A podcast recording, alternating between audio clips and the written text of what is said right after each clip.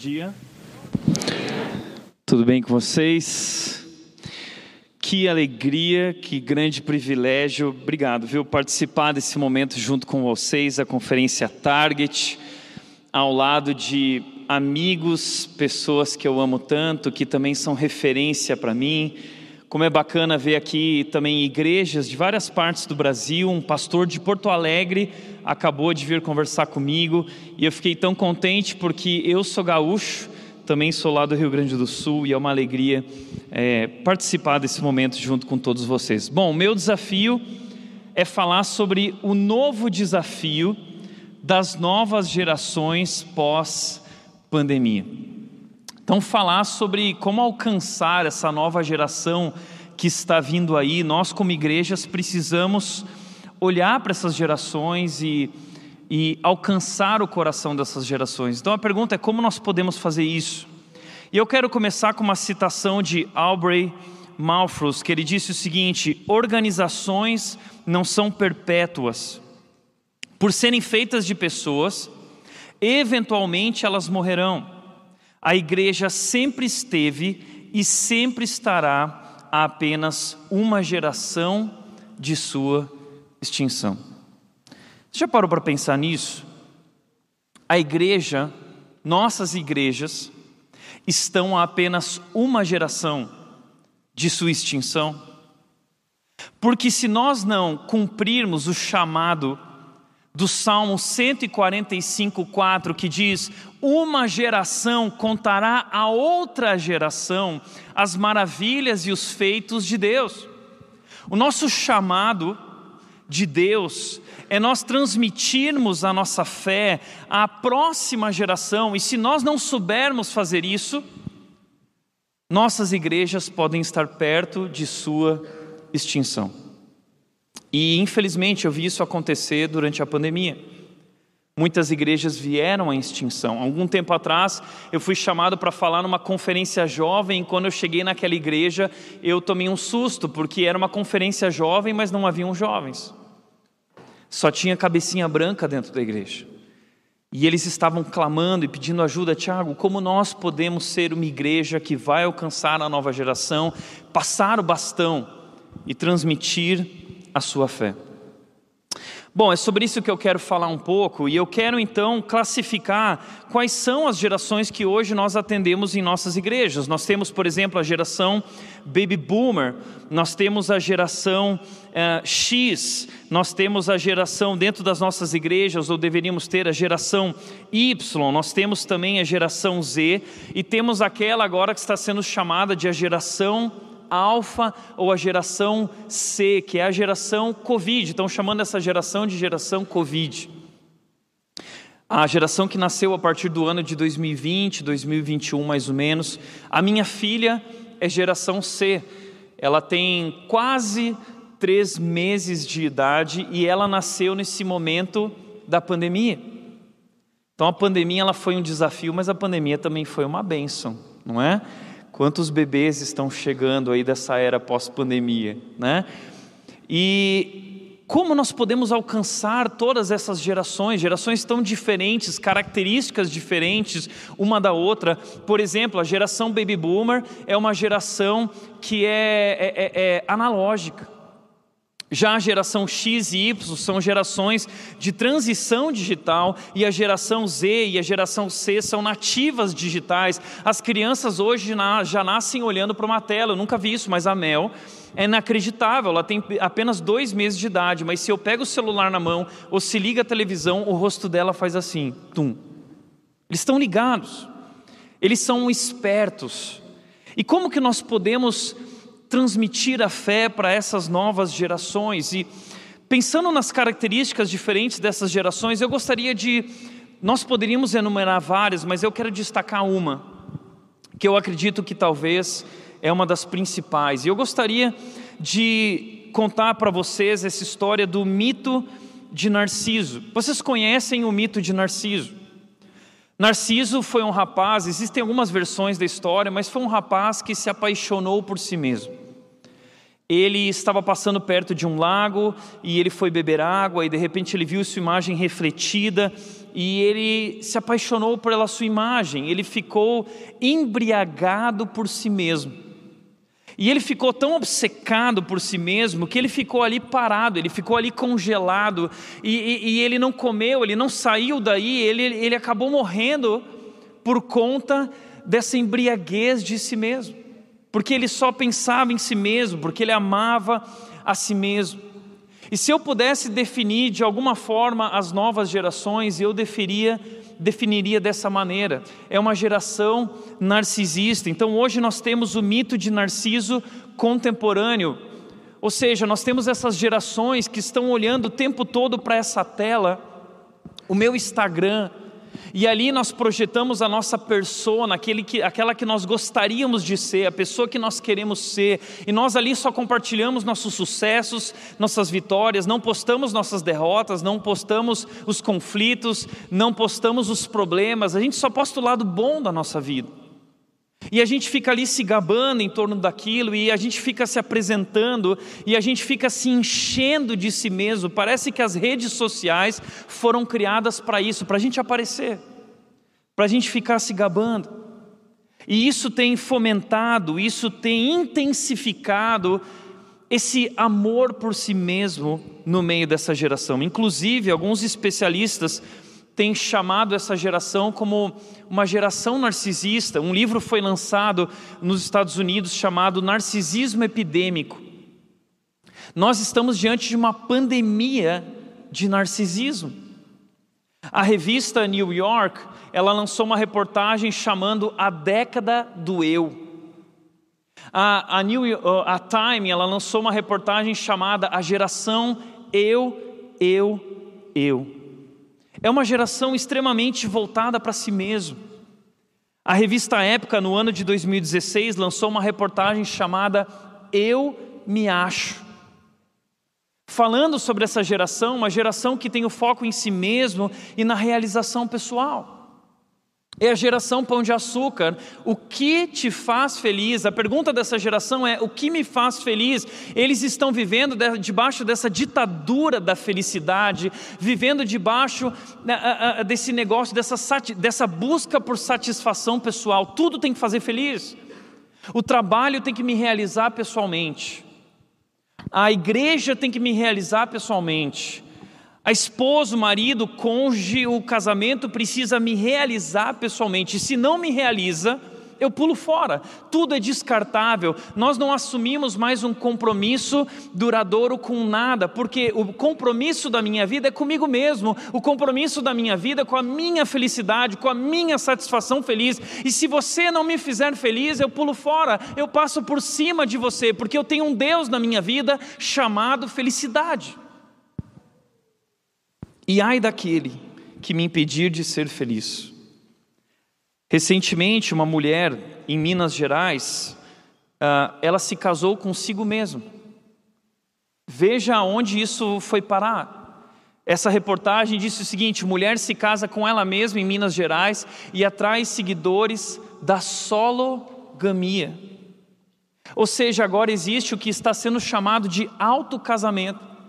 Esse foi o primeiro alto casamento do Brasil, o objetivo era exaltar a autoestima e o amor próprio.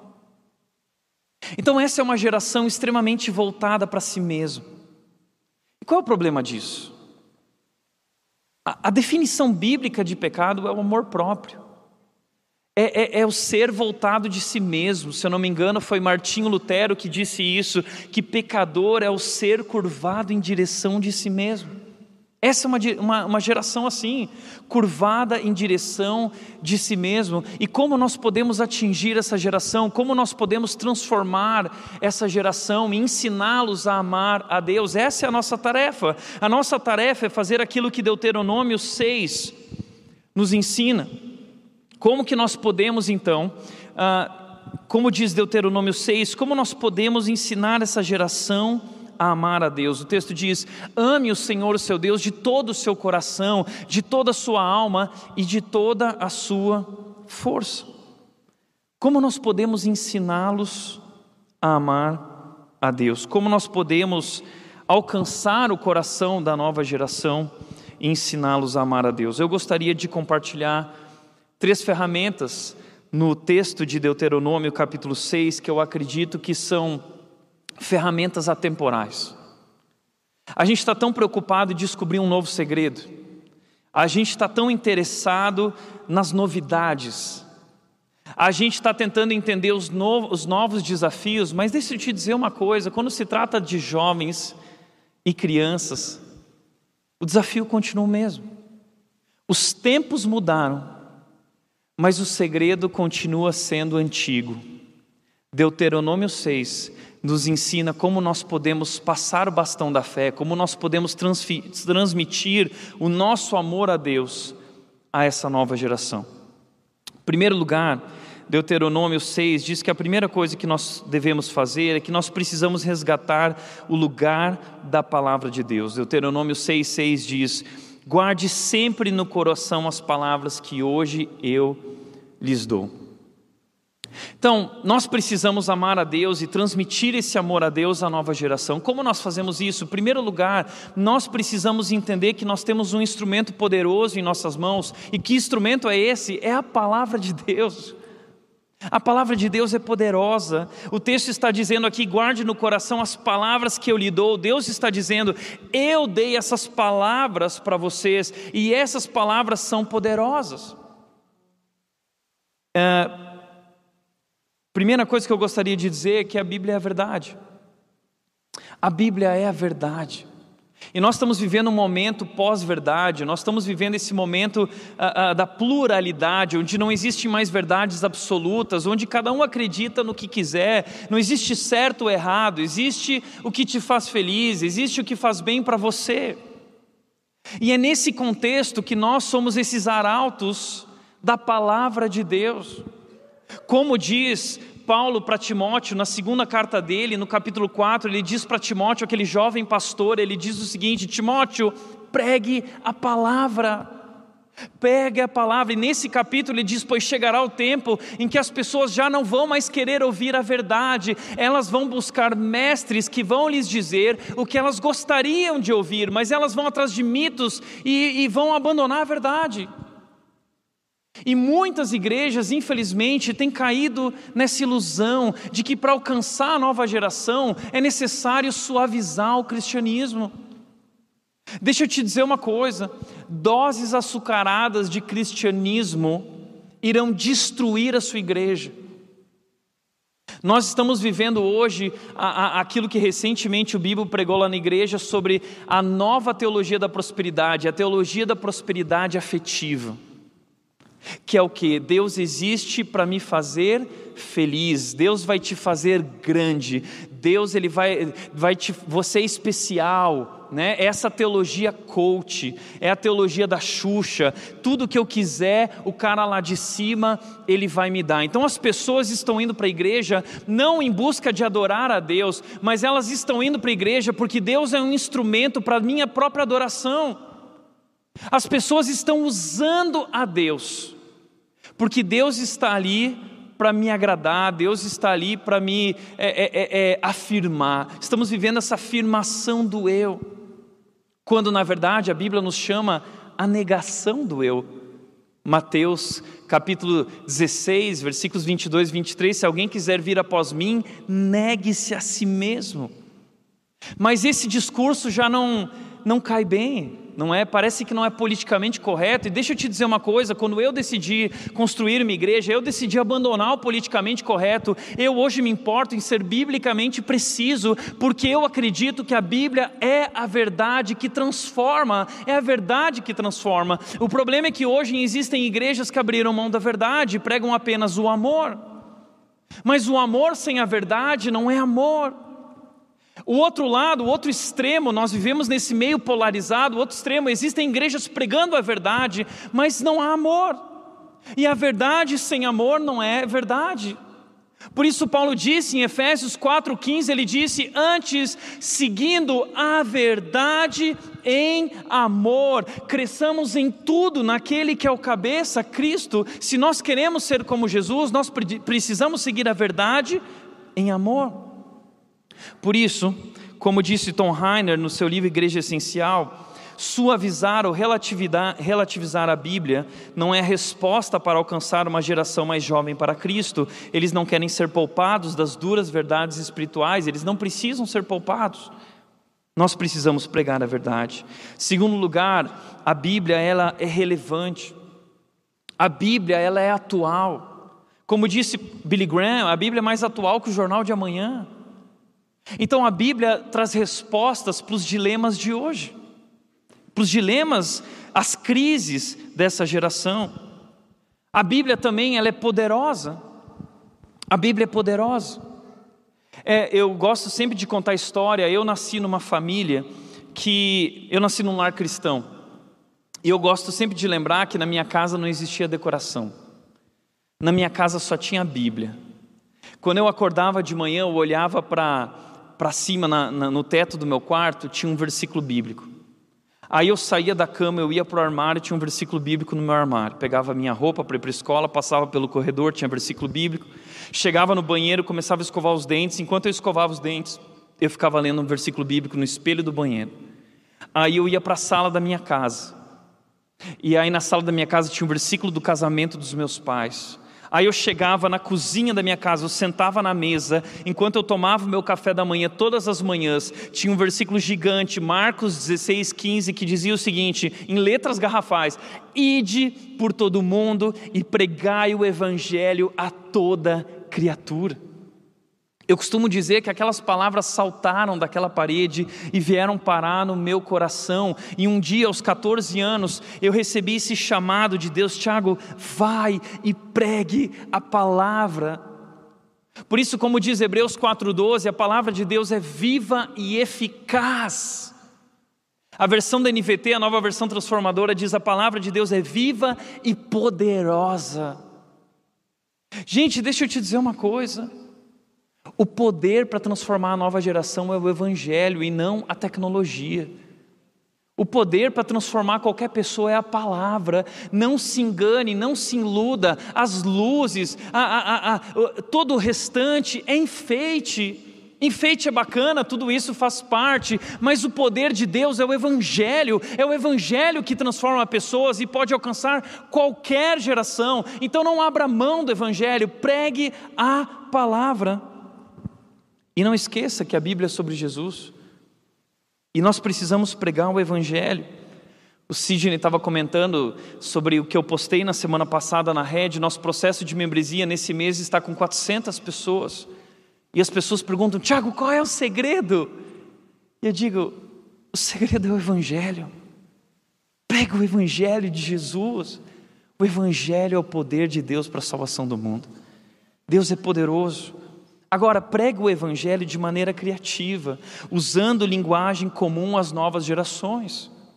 Porque muitas vezes nós criamos obstáculos ao Evangelho, porque nós queremos falar daquele nosso jeito, muitas vezes erudito, a gente quer aparecer. Ah, tem muitos pastores que eles não compreendem esse desafio da comunicação que Paulo entendeu. Em 1 Coríntios 9, Paulo diz: Eu me tornei fraco para com o fraco, eu me tornei como que sem lei para com o sem lei, o gentil. Ou seja, Paulo está dizendo: Eu construí pontes, eu busquei algo em comum para comunicar mensagem, para salvar as pessoas. Ou seja, eu preciso transpor essas barreiras, esses obstáculos culturais, essas eh, eh, eu preciso ser sensível à cultura, às diferenças, para poder comunicar na linguagem dessas pessoas. Mas infelizmente muitos pastores falam difícil. E às vezes eu questiono por que eles falam assim, talvez porque eles querem mostrar que são inteligentes. O objetivo não é mostrar que Deus é grande, mas mostrar que eles são grandes. Então, o nosso desafio é traduzir, sem abrir mão da essência, sem abrir mão da verdade, para o idioma dessas novas gerações. Segunda coisa que eu gostaria de dizer é que nós precisamos resgatar não somente o valor da palavra de Deus, mas resgatar a importância da família. Para alcançar a nova geração, um dos segredos é a palavra de Deus, mas pregar a palavra de Deus do jeito certo. Segundo lugar, é resgatar a importância da família. Como diz o texto, Deuteronômio 6, 7 diz: repitas com frequência a seus filhos. Na, no contexto de Israel, a transformação da nova geração passava pela família. A família era o núcleo de ensino de Israel. As famílias assumiam a responsabilidade pela educação dos seus filhos. Era com seus pais que eles aprendiam a orar, era com seus pais que eles aprendiam a amar a Deus. Só que, infelizmente, na nossa geração, a, a, gente viveu a terceirização dessa responsabilidade. Hoje as igrejas são responsáveis e os pais abriram mão, os pais não fazem mais nada. E pior, muitas vezes isso se torna um cabo de guerra, porque de um lado a igreja está pregando, ensinando, de outro, o jovem volta para casa e vê algo completamente diferente do que aquilo que a palavra de Deus diz. Entenda isso. Nós precisamos envolver as famílias, e quando eu falo em alcançar a nova geração, eu estou dizendo que a gente precisa alcançar a família desse jovem. O maior desafio do trabalho com jovens são os pais deles. Nós precisamos, se nós queremos alcançar o coração da nova geração, nós precisamos alcançar o coração dos pais da nova geração. Nós precisamos, como igrejas, entender que o desafio não é apenas a nova geração, mas a família deles. E nós precisamos, então, eh, trabalhar, investir nas famílias. A família é um instrumento poderoso de Deus para transformar o coração de uma criança. Quando a criança ela nasce, ela tem o coração aberto. E ali, ao longo dos seus 10, 11, 12, 13 anos de idade, nessa fase o coração começa a se fechar. A gente tem que aproveitar esse momento. Eu lembro que na minha casa, meu pai tinha esse costume de fazer o culto doméstico. Eu acho que isso é algo que a gente precisa resgatar. É aprender a adorar a Deus dentro de casa, abrir a Bíblia dentro de casa como família. E eu lembro de uma vez, um dos cultos domésticos que marcou a minha vida foi quando meu pai, é, é, ele deixou três cartolinas em casa. E ele ligou para nós e disse o seguinte: a gente era criancinha, meu pai virou e disse o seguinte: Olha, eu quero que hoje nós teremos o culto doméstico, eu quero que vocês preparem o seguinte: vocês vão preparar um cedro, vocês vão preparar uma coroa e vocês vão preparar um cartaz que vocês vão escrever o seguinte no cartaz: Provérbios 31, 30. A beleza é enganosa, a formosura é passageira, mas a mulher que teme ao Senhor será reconhecida ou será elogiada. E a gente escreveu né, com a nossa letra lá, fez a coroa tal, e a gente ficou tão ansioso para a chegada do meu pai. E meu pai chegou, nós jantamos, e meu pai falou: Vamos todo mundo para a sala. E a gente estava lá animado. E aí meu pai deixou a gente no corredor. E aí meu pai pegou minha mãe pela mão e disse o seguinte: Hoje, no nosso culto doméstico, nós teremos a coroação da rainha do nosso lar. E ele puxou ela Rainha, por favor, sente no seu trono, era o sofá lá de casa. Né? Sente no trono, a rainha sentou. Venham agora os súditos da rainha, e vieram os súditozinhos da rainha segurando cartazinha, né? a coroa, e nós coroamos a rainha do nosso lar. E naquele momento, naquele momento, meu pai virou para nós e disse o seguinte: Eu quero que vocês entendam uma coisa essa mulher, ela precisa de todo o nosso respeito, de, ela merece toda a nossa admiração. Essa mulher é incrível, foi ela que me trouxe a Jesus, é ela que tem nos conduzido e abençoado o nosso lar com sabedoria. Vocês precisam amar essa mulher como Cristo amou vocês, e eu, como pai de vocês, estou dando minha vida por essa mulher como Cristo me amou. Uau! Naquele dia, o meu pai me ensinou como tratar uma mulher. A gente precisa resgatar essas coisas. Eu lembro que eu lembro que eu nasci numa família simples, tá, gente? A gente não tinha muito dinheiro. Estudava numa escola pública. E, e quando chegavam os pais dos meus amigos, eles chegavam com aqueles carrões. Chegava de Monza, chegava com o Ômega Suprema. Lembra desses carros? Uau! Hã? E meu pai, a gente era simples, meu pai chegava de Corcel 2. E eu tinha vergonha, aquela criança boa, eu tinha vergonha. Mas teve algo que aconteceu naquele momento, naquele ano, que marcou a minha vida. Sabe por quê? Meu pai ganhou um dinheirão. Ele ganhou um dinheirão. E a gente ficou ansioso, animado. Será que agora ele vai comprar um ômega suprema? Hã? Será que ele vai comprar uma TV nova? Vamos viajar? Mas a decisão que meu pai tomou marcou a nossa vida. Sabe qual foi a decisão dele? Ele pegou todo o dinheiro e ele investiu num curso de seminário em São Paulo. E durante três anos, ele gastou todo o dinheiro viajando de ônibus, 20 horas. Na sexta-feira, ele ia até Atibaia.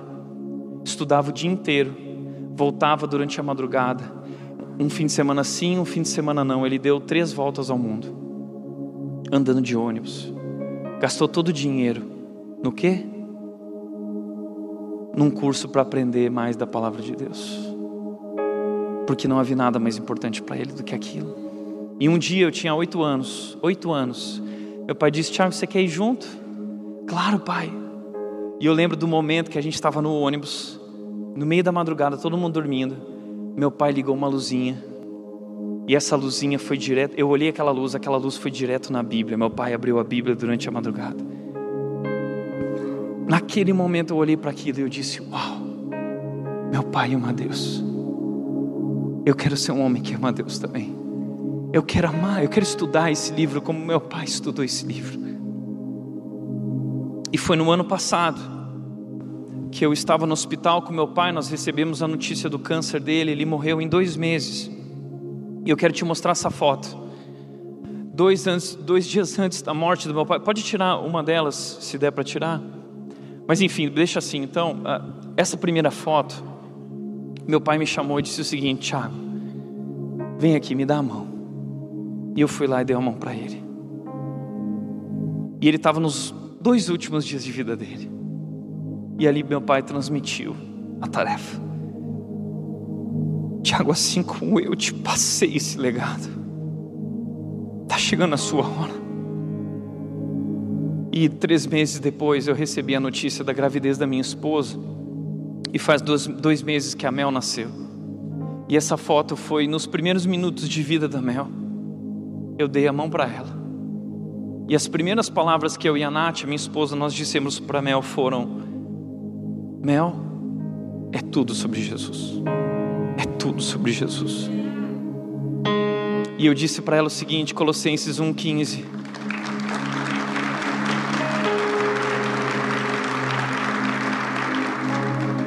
Ele é o primogênito de toda a criação, ele tem o direito de tudo, ele é a imagem do Deus invisível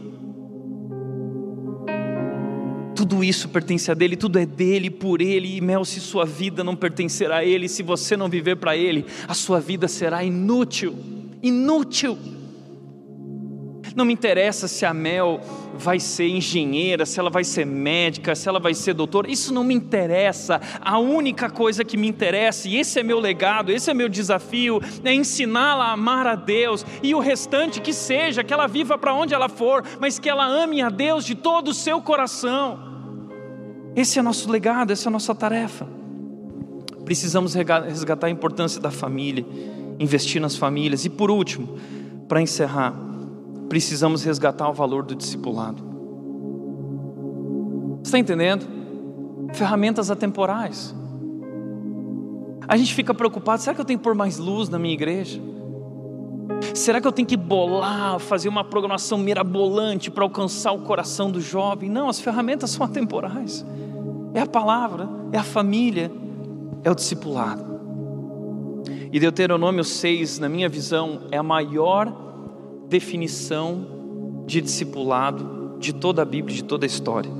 O texto diz: guarde sempre no coração as palavras que hoje lhe dou, repita-as com frequência a seus filhos, converse a respeito delas quando estiver em casa e quando estiver caminhando, quando se deitar e quando se levantar. Amarre as mãos e prenda-as à testa como lembrança, escreva nos batentes das portas de sua casa e em seus portões. Primeiro lugar, primeira coisa que eu quero chamar a atenção: o que é discipulado? Quatro definições de discipulado aqui. Primeiro, discipulado é exemplo. Guarde no coração. Quando a Bíblia diz sobre guardar no coração, a Bíblia está falando sobre esse desafio de viver a palavra. O salmista disse no Salmo 119: Eu guardo no coração as tuas palavras para não pecar contra ti. Ou seja, se eu quero transmitir a minha fé ao meu filho ou ao meu jovem que eu estou liderando, talvez você é um líder, está discipulando a nova geração, você precisa guardar no coração, você precisa viver. Se você quer somente líderes e pais que amam a Deus de todo o coração, transmitem sua fé à próxima geração. Então seja exemplo. Entenda, não é o que você diz, é o que você faz, é a maneira como você vive. Não é o discurso, Não é sobre ir na igreja, esse é o problema dessa geração. Ah, mas eu levo meu filho na igreja, eu sou evangélico. Não é isso. É o almoço de domingo são as tuas amizades, são as conversas que você tem, é a sua postura no trânsito, é a maneira como você se relaciona com as pessoas, é a maneira como você se relaciona no trabalho, é, é a maneira como você fala do seu chefe, como você fala da sua cunhada, é o que você valoriza. E jamais queira que eles valorizem o que você não valoriza, você vai perder o seu tempo, porque essa é uma geração que ouve com os olhos. Eles aprendem através do teu exemplo, e é por isso, infelizmente, que muitos dessa geração entram em crise dentro de casa, olhando para a postura dos seus pais, e eles dizem: se é isso que é ser cristão, então eu não quero ser cristão. Guarde viva, ame a Deus. E se onde você tem investido o teu dinheiro? Você investe num curso bíblico ou você investe num carro novo? Posso te falar, não vai fazer a mínima diferença na vida dos teus filhos daqui 10, 15 anos o carro que você tinha hoje. Mas o tempo que você gastou aprendendo a palavra, ensinando seus filhos a amar a palavra, isso eles nunca vão esquecer. Segundo lugar, relacionamento. O texto diz: estou encerrando, tá? Quando estiver em casa e quando estiver caminhando, quando se deitar e quando se levantar. Gente, acorda. Jovens não são transformados em eventos. Você acha que você vai fazer um evento grande para transformar a vida dos jovens? Eles são transformados através de relacionamento, é proximidade, é intimidade, é caminhar junto com eles, é em casa, é quando estiver caminhando. Se você é pastor, líder, traga eles para dentro da sua casa, viva com eles, relacione-se com eles, gaste tempo com eles, tenha o cheiro. Pastor precisa ter cheiro de ovelha, gaste tempo com eles, é relacionamento. Terceiro lugar, persistência. Uma vez um líder virou para mim e disse o seguinte: minha esposa, na verdade, ela estava discipulando adolescentes, ela falou assim: ai, não aguento mais, adolescente é muito difícil. E eu disse para ela, amor, persistência, é como os pais. Persistência, persistência, persistência, repetição, repetição, repetição. A texto na, na versão da, da atualizada diz: Tu inculcarás. Nós temos que inculcar. E como nós inculcamos isso na sua mente, no seu coração, repetindo, repetindo, repetindo, repetindo, repetindo. Exemplo: relacionamento, persistência. E por último, criatividade. Eu quero usar a palavra criatividade porque ele diz: amarre-as as mãos e prenda-as à testa como lembrança, escreva nos batentes das portas de sua casa, em seus portões. É uma mensagem. Mas tem vários métodos para transmitir a mensagem. Nós usamos a nossa vida e o nosso exemplo, nós podemos usar sinais. Ou seja, nós precisamos que tudo aponte nessa direção. Tudo em nossas igrejas, tudo em nosso ministério deve apontar para Jesus e levar a nova geração a amar a Deus de todo o seu coração. Nós podemos ser criativos na forma. Na rede a gente tem sido criativo na forma. Nós temos uma casa para a nova geração, um ambiente incrível, com campo de futebol, campo de vôlei, piscina. É um ambiente que nós criamos, mas nós levamos eles lá e nós ensinamos a palavra de Deus. E nós nos relacionamos com eles. Essas são as ferramentas poderosas a palavra, a família e o discipulado. Por isso, por último, para refletir e praticar, primeiro, o foco com a nova geração deve ser ensiná-los a amar a Deus e viver para Jesus. Segundo, a Bíblia, a família e o discipulado são ferramentas poderosas e atemporais para alcançar essa turma. E terceiro, somente pais e líderes que amam a Deus de todo o coração transmitem sua fé à próxima geração. Por isso, não venha com essa desculpa de que te faltam recursos para investir na nova geração. Deus já colocou diante de você esses recursos poderosos. Você só precisa usá-los: a palavra, a família e o discipulado. Esse é o segredo para alcançar a geração pós-Covid e qualquer geração que já existiu na face da terra. Amém? Feche teus olhos.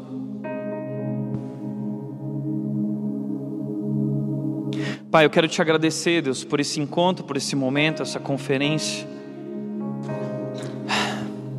E agradecer, Deus, pela tua palavra que nos corrige, nos confronta, nos mostra o caminho certo, nos ensina, nos prepara, nos capacita para toda boa obra. Nós temos uma grande obra, Deus, em nossas igrejas, em nossas famílias. E nós precisamos de Ti, Deus. Que bom saber, Deus, que a gente não depende de luzes, que a gente não depende de show, que a gente não depende de evento, que a gente não depende de grandes estruturas. O poder para transformar o coração dessa turma, Deus, é a tua palavra, é o teu espírito, é o evangelho. Nos ensina a usar, Deus, esses instrumentos, mas acima de tudo, nos ajuda a te amar de todo o coração e com nossa vida transmitir a nossa fé à próxima geração. Assim nós oramos, Deus, em nome de Jesus, em nome de Jesus. Amém. Amém. Muito obrigado.